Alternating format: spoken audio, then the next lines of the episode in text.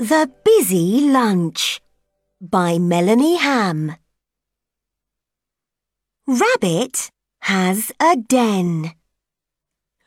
Dog and rat visit for lunch. The den is full of things.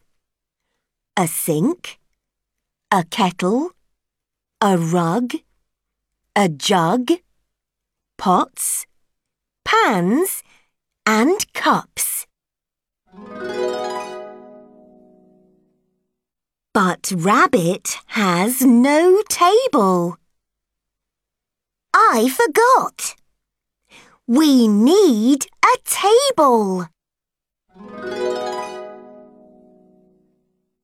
Dog goes to the shed. He gets thick bits of wood. Dog chops it.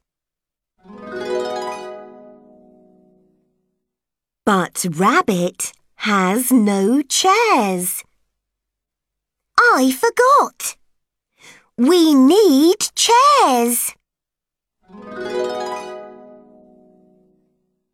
Rat gets hay to sit on.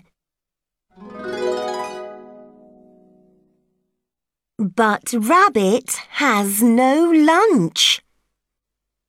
I forgot. We need lunch. Then a leg falls off the table. And bugs from the hay are in the den. Buzz, buzz. Buzz! Quick! Get out of the den!